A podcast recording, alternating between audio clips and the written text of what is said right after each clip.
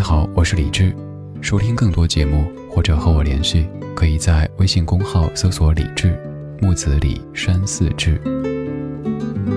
接下来将听到的是我在中央人民广播电台中国之声主持的深夜节目《千里共良宵》的直播录音。现在整理好心情，开始我们的午夜飞行。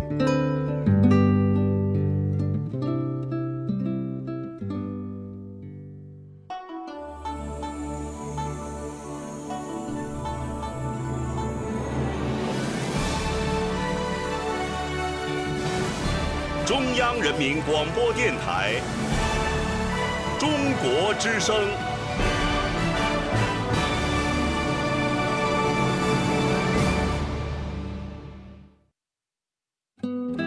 岁月在电波中流淌，人生在音乐中升华。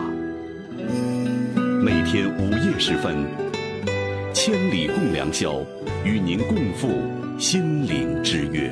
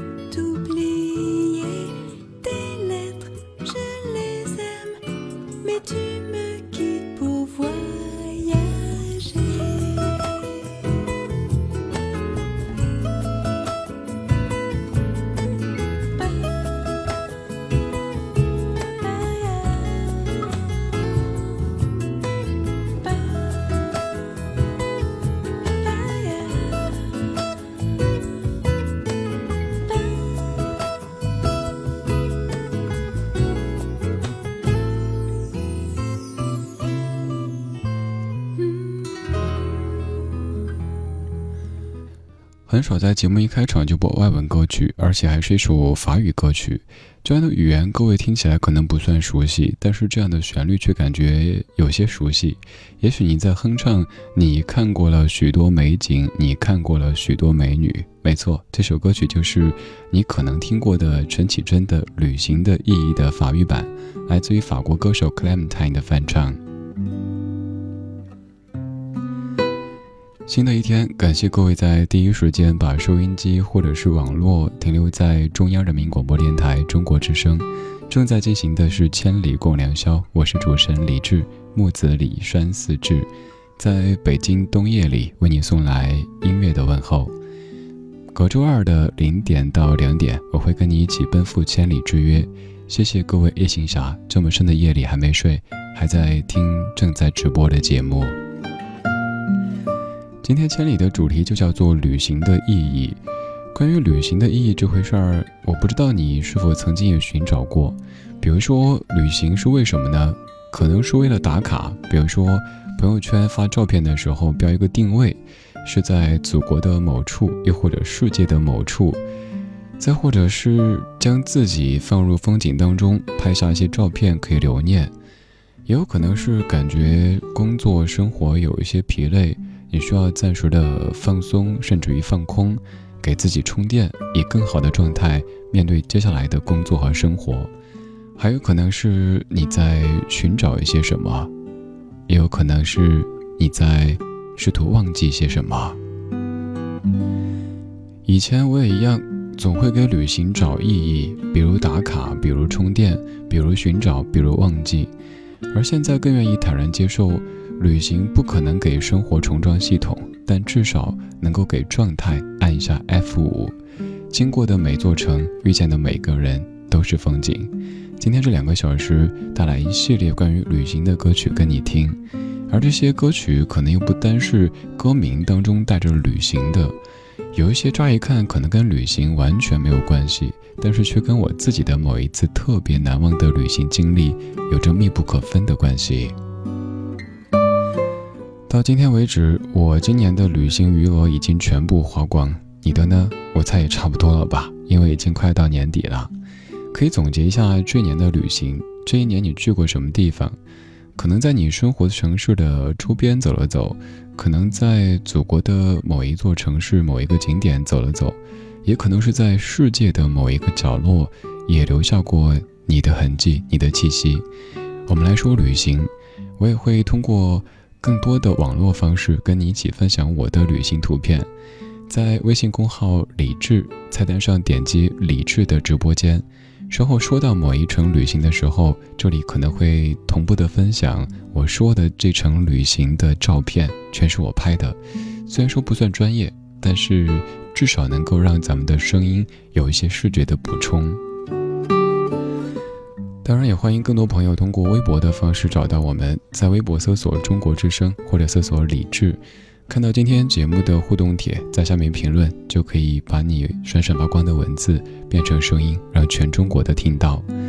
李智木子李山寺志，左边一座山，右边一座寺，那是李智的智。晚安时光里没有现实放肆，只有一山一寺。你也可以用背诗的方式来记这个名字。人间四月芳菲尽，山寺桃花始盛开。这个“志”出自于这句诗。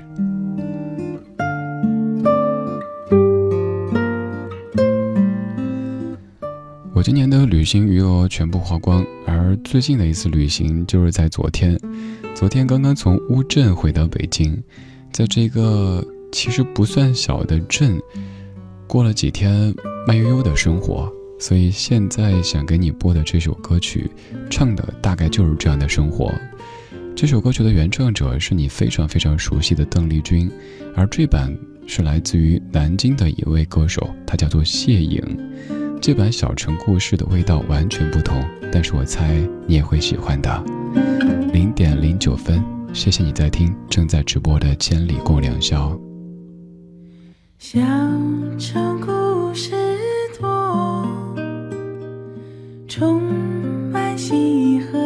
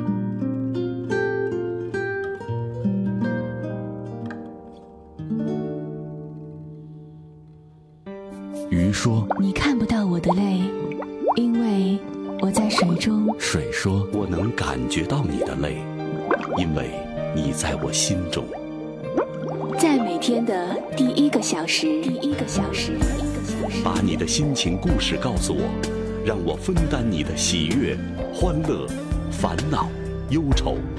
请相信，你的心情有人懂。夜晚的声音会发光。每天午夜时分，千里共良宵，与您共赴心灵之约。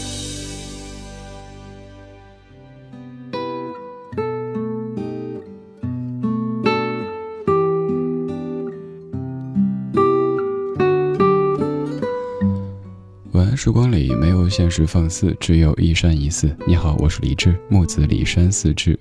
正在中国之声千里共良宵，陪你一起午夜飞行。夜色多妖娆，千里共良宵。今天我们在说旅行。刚才我们听过《旅行的意义》的法语翻唱版，还有《小城故事》的翻唱版。《小城故事》这样的一首歌曲，是你熟悉的邓丽君所原唱的，一九七九年的一首歌。其实这个曲调还有另外一版，叫《春风满小城》，也是完全一样的曲子，填了不同的词，也挺好听的。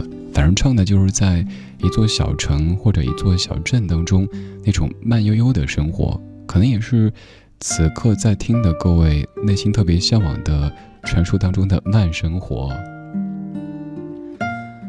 白天你的节奏很快，不用问为什么，我知道，因为我们都一样。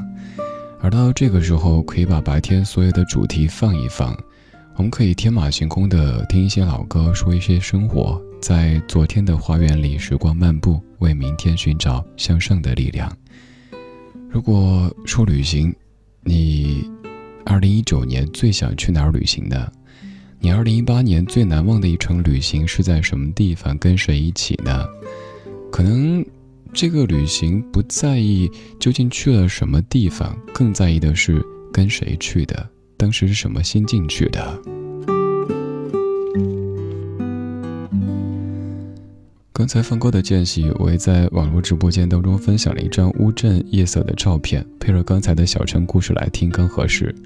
如果现在你也方便登录微信的话，可以在公号里找到李志木子李山四志这个账号，然后点击菜单上面的李志的直播间，不用下载任何软件，也不用注册任何账号，可以在线的收听参与节目，还能看到播放的歌曲。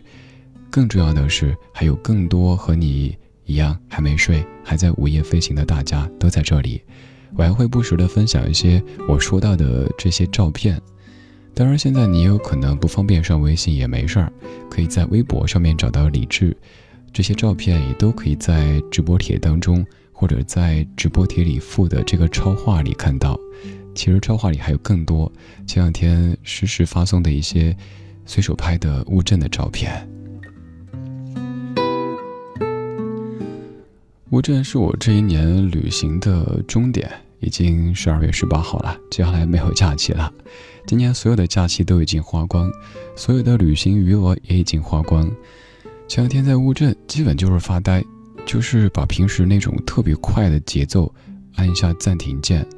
也正因为有这样的暂停，才可以容许自己想一些事情，包括平时可能由于太快没时间想清楚的问题，刚好可以捋一捋。然后在之前是在冬天的时候去了三亚，夏天的时候也去过一次。在之前就是陪着家人进行两次旅行，这是我今年全部的旅行，也会在这两个小时当中就着歌跟你一起来说一说，还有一些当时拍的照片也会继续的跟你一起来看一看。当然，我也知道还有很多听友是没能听直播，回头听回放，所以可能会干着急。听到我说照片在这儿在那儿看不到，没事儿没事儿。其实，在我刚说的超话当中都有的。微博的直播帖当中带来一个超话理智，在那儿有我主持的每一期《千里》的全部歌曲列表，还有更多我平日里分享的，包括旅行照片、节目歌曲以及生活等等等等，你都可以看一看。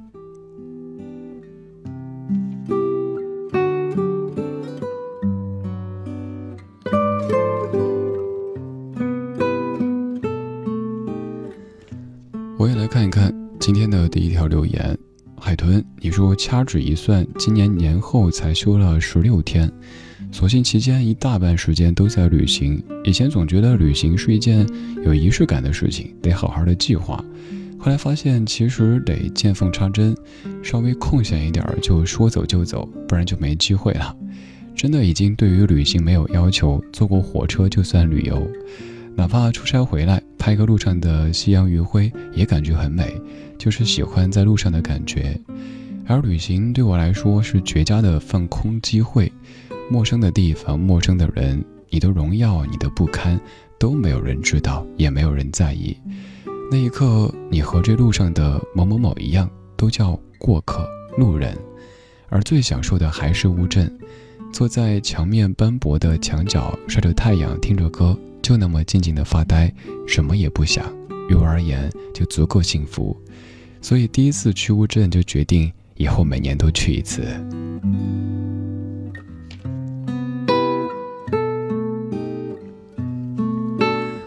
海豚，咱们一一的来说。首先，你的这个观点我特别赞同。就像我曾经写的，我说我把因公出差或者是自己出游都统称为旅行。哪怕是出差，哪怕中间可能百分之九十的时间都是在工作，也能够让我在途中感觉到在路上的感觉。就像你说的，拍个夕阳余晖，拍个飞机翅膀，拍一个动车外的流逝的风景，都觉得挺美的。至少可以让咱们在每一天一样的朝九晚五的生活当中，有那么一点点的不一样。还有你说旅行的过程当中，就是。放掉你所有所有的荣耀或者不堪，这个我也特别特别赞同。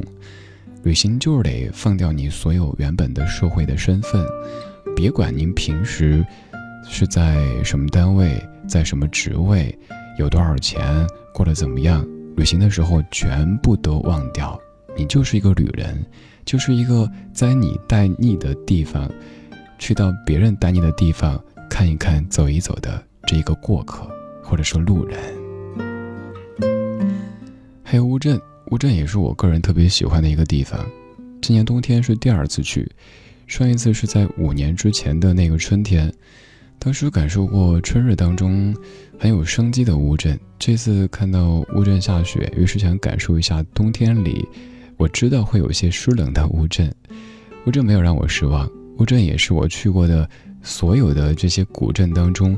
到目前为止，我个人最喜欢的，我知道提到乌镇，就会有朋友说乌镇好商业啊，而我想说的是，只要有人的地方，除了咱自家，哪儿不商业呢？对吧？如果说这样的商业是让一切变得更安全、更有序，给您提供更好的旅行体验、更好的放松，甚至于放空体验的话，我觉得这样的商业是没什么问题的。比如说，也许你一个人去度假、去放空，就算是一个女孩子，我觉得在乌镇里边都是足够的安全的。而且你可以用任何的姿势，去选择你的这段时光。当然有一个前提，尽量不要在太过高峰的时间去，比如说什么五一啊、十一啊之类的。这样的时候，再美的景色，都扛不住造呀，人太多呀。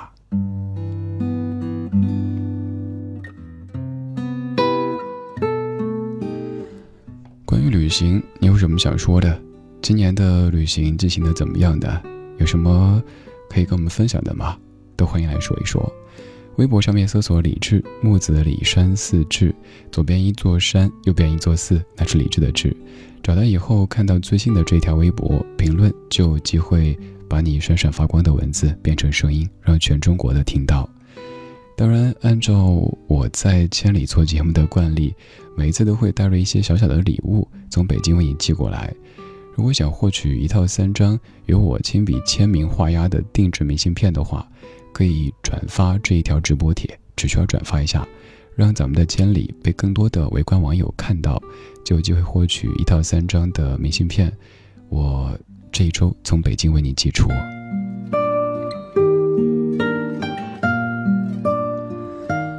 我们在说旅行，我的最近一次旅行就是昨天乌镇。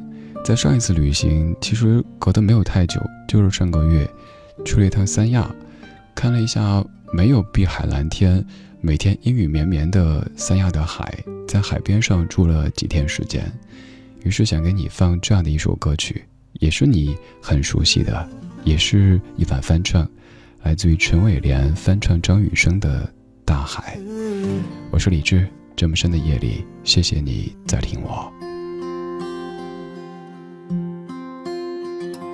从那遥远海边慢慢消失的你，本来模糊的脸，竟然渐渐清晰。想要说些什么，又不知从何说起，只有把它放在心底。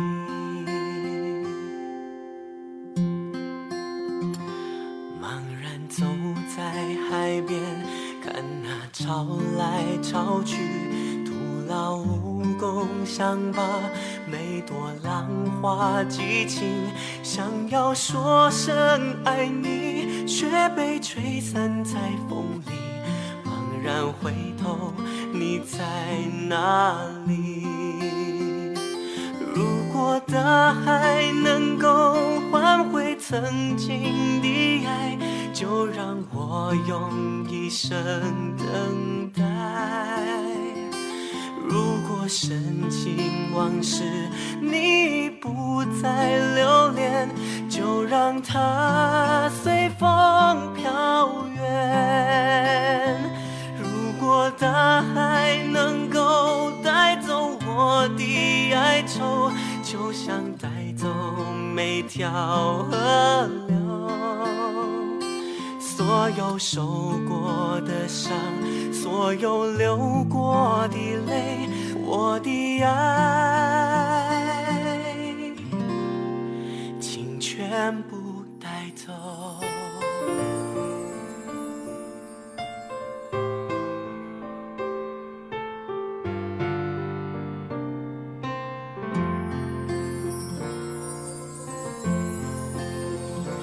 茫然走海边，看那潮来潮去，徒劳无功，想把每朵浪花记清，想要说声爱你，却被吹散在风里。茫然回头，你在哪里？如果大海能够换回曾经的爱，就让。我用一生等待。如果深情往事你不再留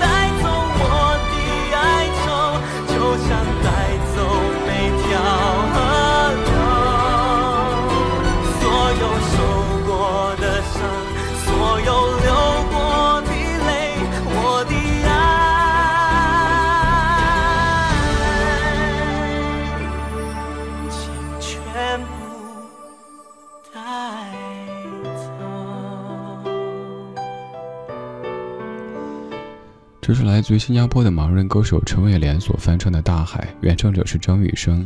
张雨生在九二年的一首非常著名的歌曲。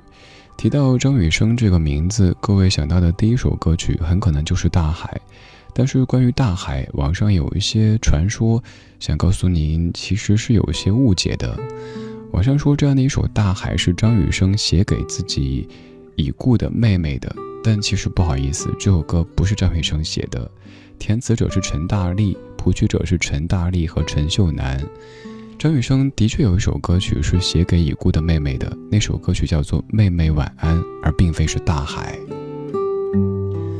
这样的一首歌，其实，在雨生自己看来是一首不太喜欢的歌曲，因为他觉得太过商业、太过大众。但偏偏现在很多朋友提到张雨生，想到的歌曲也许就是《大海》《我的未来不是梦》《我是一棵秋天的树》等等等等。而有一些可能张雨生本人特别喜欢的作品，却有一些被埋藏了。所以我经常会翻出一些可能不算是最红，但我个人觉得。值得跟您再去听的音乐来分享。对我平日里做老歌节目的，每天主要的工作就是听很多很多过去的歌，有一些可能是咱们都听过的，咱们都熟悉的，有一些则可能是我们当年错过的风景，然后我把它们找出来，再跟你分享，跟你一起听听老歌，好好生活。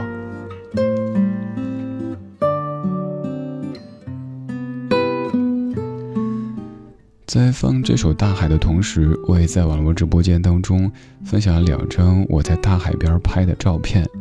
第一张照片是在三亚的三亚湾，就是市区的这一边，这是在夏天去的那个时候拍的。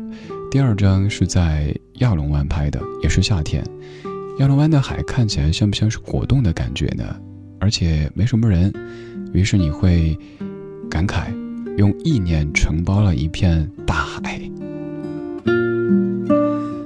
这是我今年的旅行目的地到的最多的，去过两次，夏天一次，冬天一次。夏天去是因为刚好那个时间有时间，而且听说夏天三亚的人相对较少，于是我想人少的时候，一旅行体验会更好一些；二这个时候其实各种消费会更低啊。果然对，是很热，但是人挺少的，能够感受到每天的碧海蓝天。基本就是随手一拍就可以做明信片的。我刚也说，也许某一天我可以把我的这些旅行照片也做成明信片，然后贴上邮票寄给各位，怎么样？具体怎么获取呢？你可以在我们的超话当中，就是微博的李智这个超话当中关注一下。嗯，我想好之后告诉你，也可以直接加我的私人微信。没错，是可以看到朋友圈。可以发信息，可以点赞，可以在朋友圈里听我分享的节目、歌曲，还有生活的这种私人微信，不是公号，没有推送，没有什么居高临下、鱼得多的所谓的传播的公号，就是私号。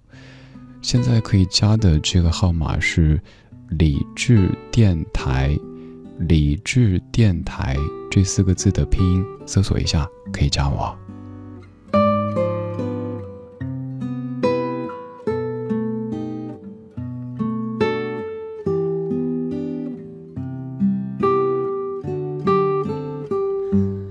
说到三亚，还有一张三亚的照片，在海棠湾拍的，稍后可以分享到直播间当中。各位也可以直接在我们的微博当中查看，也就是最后的这一张，有两把椅子，一张桌子，在泳池的中间。这个是冬天去的，就是在上个月。本来觉得冬天应该是三亚很好的一段时间，有碧海蓝天，而且冬天还可以穿短袖短裤。但是我刚好完美错过了晴天的三亚。每一天都是阴雨绵绵的。我去的头一天是晴天，我走的那一天到下午又是晴天。刚好我在的那几天，每天基本就是看到海棠湾有一些汹涌的浪潮，还拍了小视频的，在超话当中还有朋友圈当中都发过的。每天基本就是在酒店里听雨、听鸟鸣、听音乐、看书、发呆，然后去健身房。不下雨的时候，在海边跑一下步，散一下步。散着散着就会不由自主的唱歌，还唱了一段刚刚的大海，在之前的某一期节目当中播过一点点的片段。我猜各位在面对大海的时候，可能也会有这样的冲动吧，就是想吼一吼。也许吼的是大海张雨生的，也许吼的是听海张惠妹的，也许吼的是我想我是海黄磊的。总而言之，面对那么辽阔的大海，那么神秘的大海，一下子好像平日里内心所聚集的所有所有的压力。都能一扫而空，你也会觉得在大海面前，我们人类都是那么的渺小，而我们所经历的那些事儿就更渺小了。没事儿，吼一吼，喊一喊，唱一唱，再跑一跑，就会好的。你的这一年去了什么地方呢？进行过哪一些旅行的工程呢？来年你有哪一些旅行的计划呢？关于旅行的意义，你又怎么看待呢？于你而言，旅行是为了什么呢？有可能什么都不为，旅行就是旅行，这么简单。可以在微博上面找到李志木子李山四志，然后在互动帖下面评论，就有可能把你闪闪发光的文字变成声音，让全中国都听到。还有就是建议各位不要发送私信，因为微博的设置有些复杂，有可能您写了半天，结果我看不见，这样太辜负您了。直接评论就可以了。刚才放过大海，现在我们要继续在蓝色海上漂。这首歌的演唱者，我先不说是谁，各位猜一猜。他还唱过一首可能咱们都听过，甚至于都唱过，也有可能当年很讨厌的歌曲。他是谁呢？这首歌叫《我们在蓝色海上漂》。我们在蓝色海上漂。荡漾在他怀抱，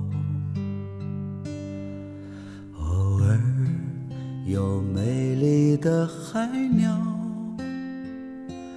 为我们唱着歌谣。我们在蓝色海上漂，躲在。他的怀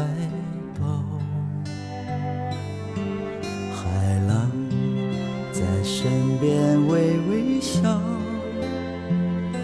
笑着一切还早还早。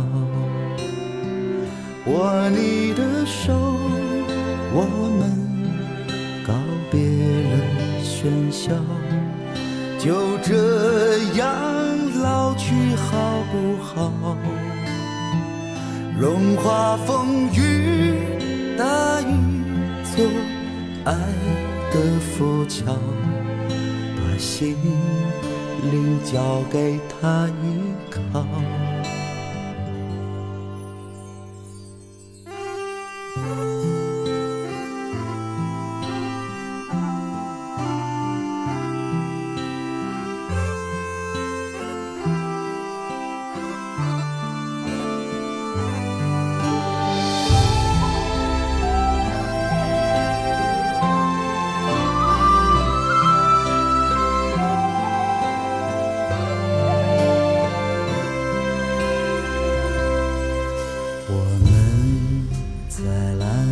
海上。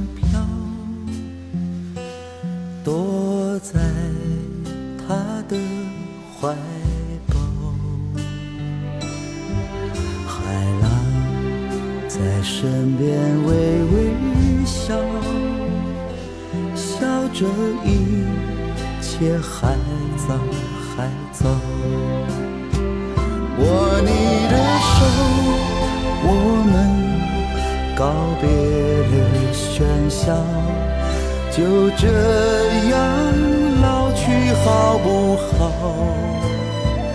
融化风雨，搭一座爱的浮桥，把心灵交给他依靠。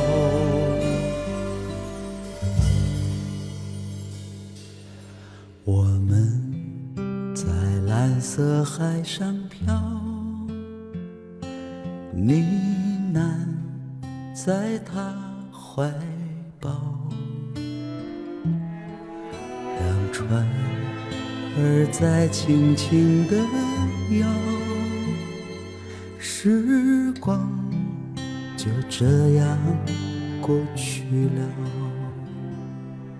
让船儿在轻轻地摇，时光就这样过去了。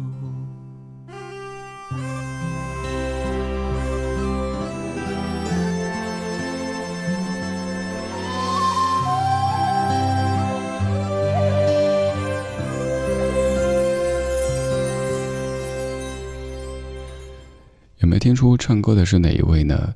他曾经还唱过一首特别红的歌曲。其实我刚刚说到，也许当年你有点讨厌那首歌，倒不是歌曲本身多不好，只是因为太多地方都在反复的播。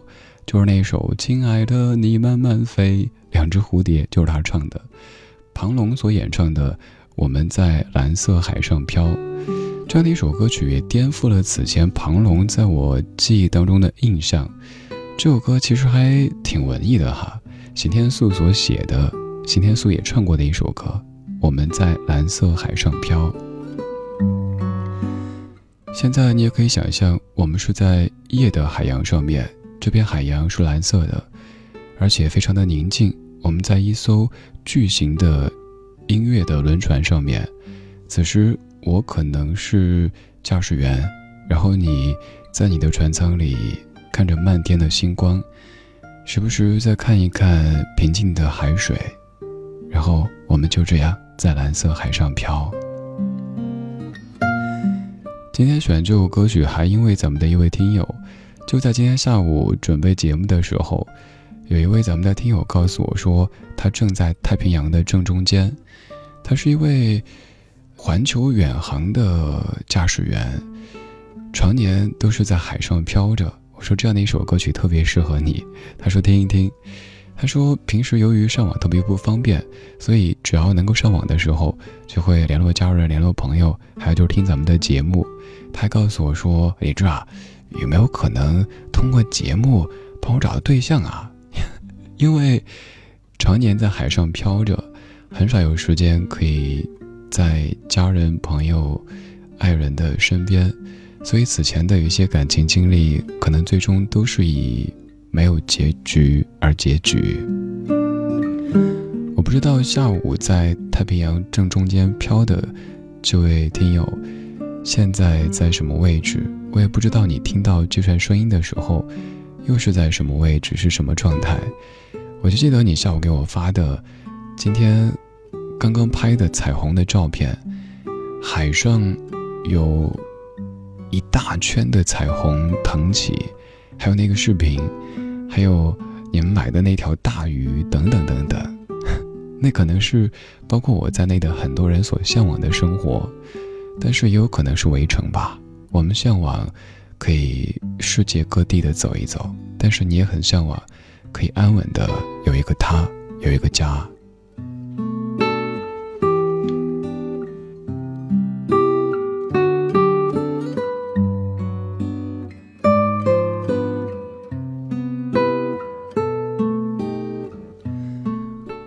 打开我们的网络直播间已经看到工作人员分享了这张照片，就是今天下午这位听友给我发的。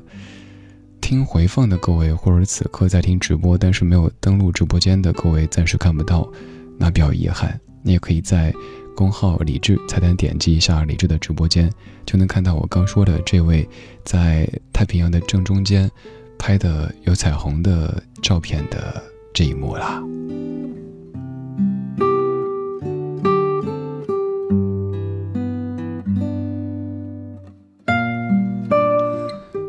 在夜色里旅行，我们在午夜飞行，看看各位说的旅行，被帅气耽误的丑人。你说，其实一个人吃火锅，一个人看电影，一个人去旅行挺好的，可以去任何自己想去的地方，而不用迎合别人的喜好。但是有时候真的好像一个人能分享旅行中的所有的事情。你偶尔想起一首歌，那首歌叫做《一个人在海边》。也是我上一次在海边做移动直播的时候播过的，那首歌是顾城的诗谱曲之后，小娟和山谷里的居民唱的。歌里唱到：“我一个人活过，我一个人在海边活过。”但是听起来就完全是我一个人火锅，我一个人在海边火锅。我在想象这什么画面呢？一个人火锅，在我们四川人的语言体系当中有这个说法：火锅是一群人的冒菜，冒菜是一个人的火锅。一个人在海边吃火锅，那就是一个人点了一份冒菜在海边吃呗，故弄玄虚啊。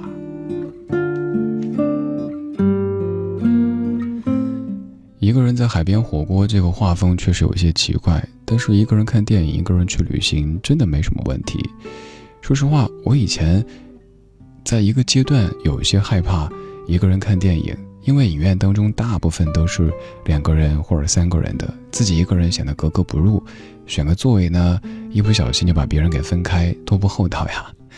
一个人旅行也是，但是就觉得一趟旅行下来。连自己的照片都没有，多惨呀！可是这两年，我却特别喜欢一个人看电影，一个人去旅行。首先，我们说电影吧。看电影的时候，不管你几个人，没法太多交流呀，反正就是安安静静的，手机都得打飞行模式或者静音。所以，像看电影或者是逛博物馆、去图书馆这些场合。甭管您几个人去，您都得安安静静的。所以一个人的坏处并没有体现的太淋漓尽致。旅行呢，的确一个人连个给你拍照片的人都没有。但是不好意思，有路人呐，还有自拍杆呀。此外就是我本来就是一个特别不喜欢拍照的人，像我这一程。都到回程的高铁上才发现，我在乌镇住了几天时间，一张自己照片都没有，所以赶紧在车上自拍一张，证明啊这一趟是我亲自去的，不是替身去的。但是一个人旅行的好处就是，你有足够的空间、时间去观察周围的人和世界，因为我一直坚信，旅行不单单是为了那个目的地而去的。经过的每座城，遇见的每个人，其实都是风景。比如说，在高铁上面，在跟妈妈聊天的孩子，还有在高铁站拥抱的人们，以及在旅游景点当中挥着丝巾拍照的阿姨们，等等等等，都是有故事的人，都可以成为旅行我们关注的对象之一。还有就是，正因为一个人，你才有时间去思考，去放空。比如说，我前面这几天就好几次一个人散步，反正也不管走到什么地方。乌镇去过两次，也相对比较熟，走不丢。而且，乌镇很像是一个巨型的水乡古镇主题公园，一切的一切非常安全，所以不用担心，不用操心。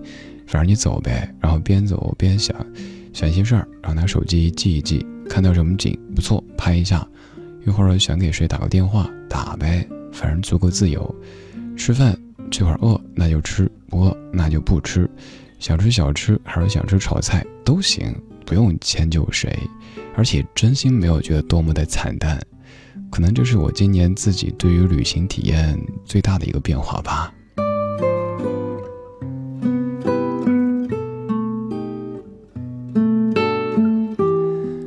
刚说到乌镇种子选手丁同学，你说还有四天就要考研了，这是二战，压力很大，感觉很累。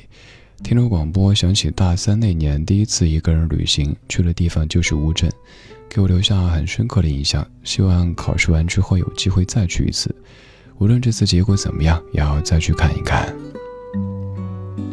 对，我觉得这个地方适合二刷，值得二刷。有很多的这个旅游景点哈，大家都。应该很熟悉这个场景，有一些从义乌进的小商品，每个地方都说是这儿的特产啊，或者他们的纪念品啊什么的。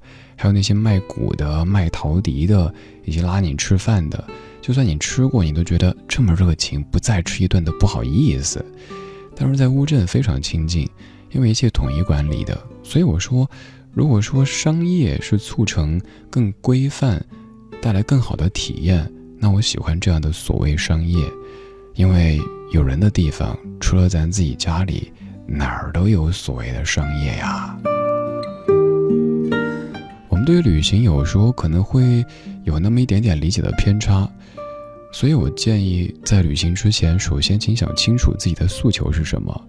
比如说，就是因为学习、工作、生活太累，想放松，甚至于放空，并不想去太多所谓的景点的话，那您选择的应该是类似于度假的这种感觉，不用安排太满，甚至于不用做太多攻略，就是躺下休息、吃饭、散步得了。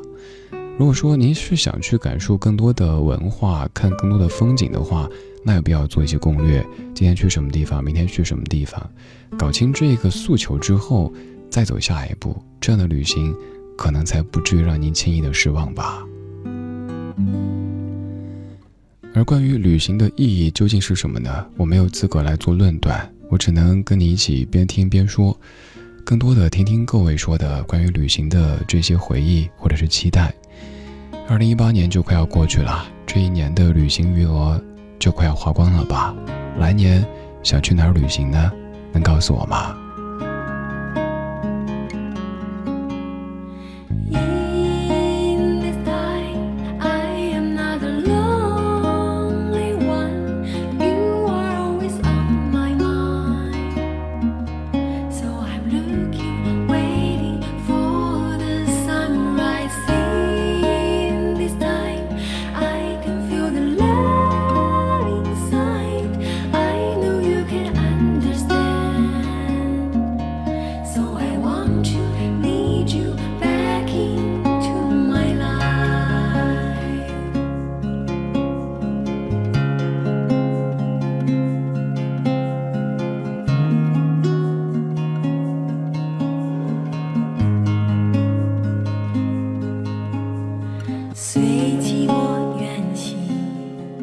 世界是如此。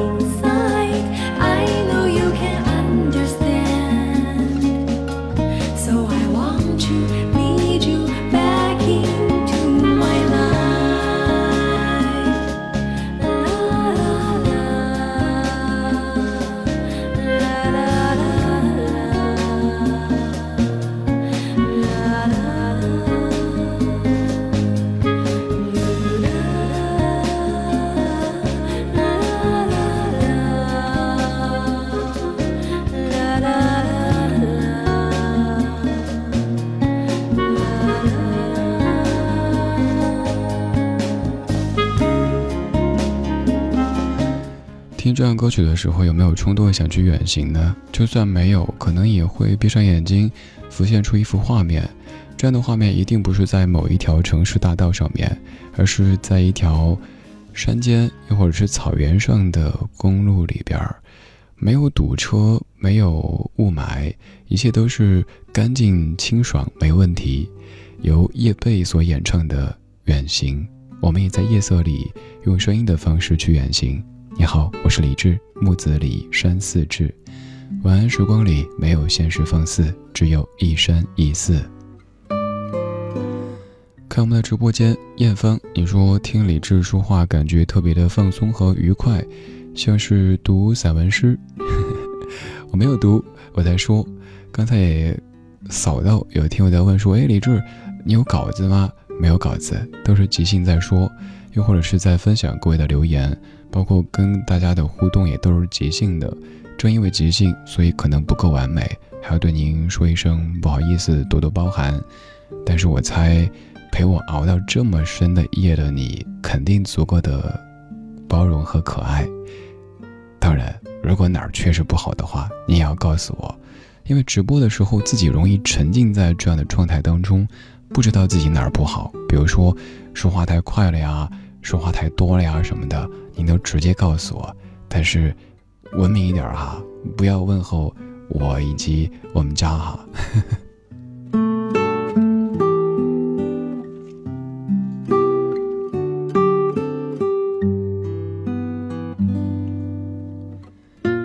继续来看各位夜行侠的行 football 流，你说之前喜欢一个人穷游，去过好多地方，见过很多美景。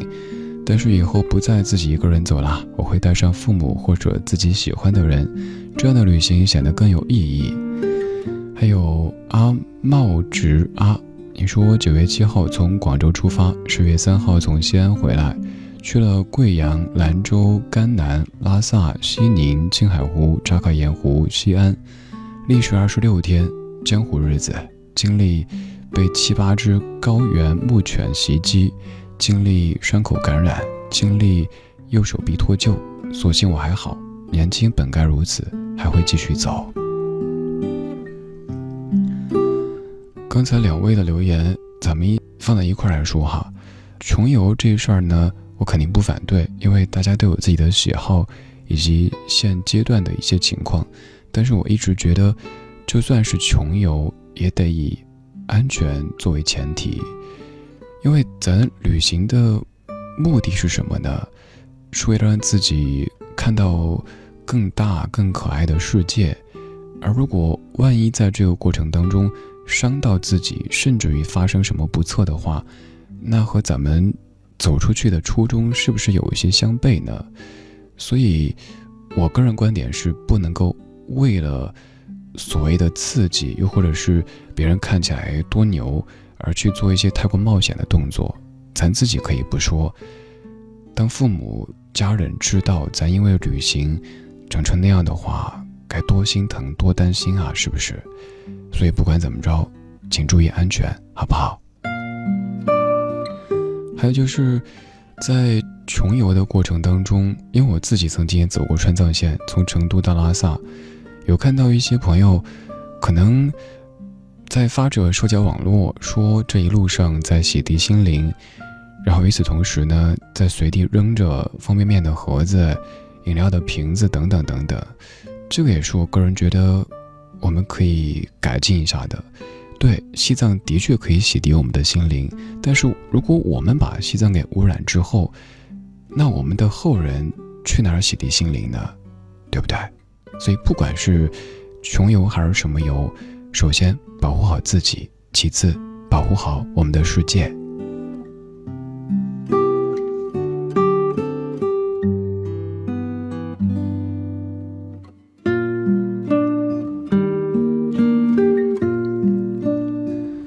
胖妹银子，你说我想去成都，成都到底是个什么神奇的地方？我所接触的那里的人都好温柔，因为那的人让我对这个地方充满念想。胖妹，你知不知道现在正在说话的这家伙也是成都人呢？成都话可能就是有点自带喜感，爱卖萌，而且成都人特别乐观。比如说前两天成都佑镇啊，我就看到有家乡的朋友在说：“哎呀，我们成都现在可是全中国最大的慢摇吧，摇起来！”当年五幺二的时候，大家都是以很乐观积极的心态去面对这些人生中的不测。此外，就是成都话、四川话自带卖萌的效果，比如说现在成为网络用语的。悄咪咪，这种叠词成都话里特别多。比如说，悄咪咪的问你加不加葱葱，喝水要用杯杯，就是悄悄的问你加不加葱。还有呢，就是告诉你喝水要用杯子，杯子我们说杯杯，是不是觉得挺萌的呢？就连吵架都是特别温柔。像之前说到的，比如说啊，地铁里一个人踩到另一个人。可能反应就是踩啥子踩嘛，烦的很，踩到我了。你听这个像是在抱怨还是在撒娇呢？可能因为成都话特别软、特别柔，所以特别适合姑娘们说。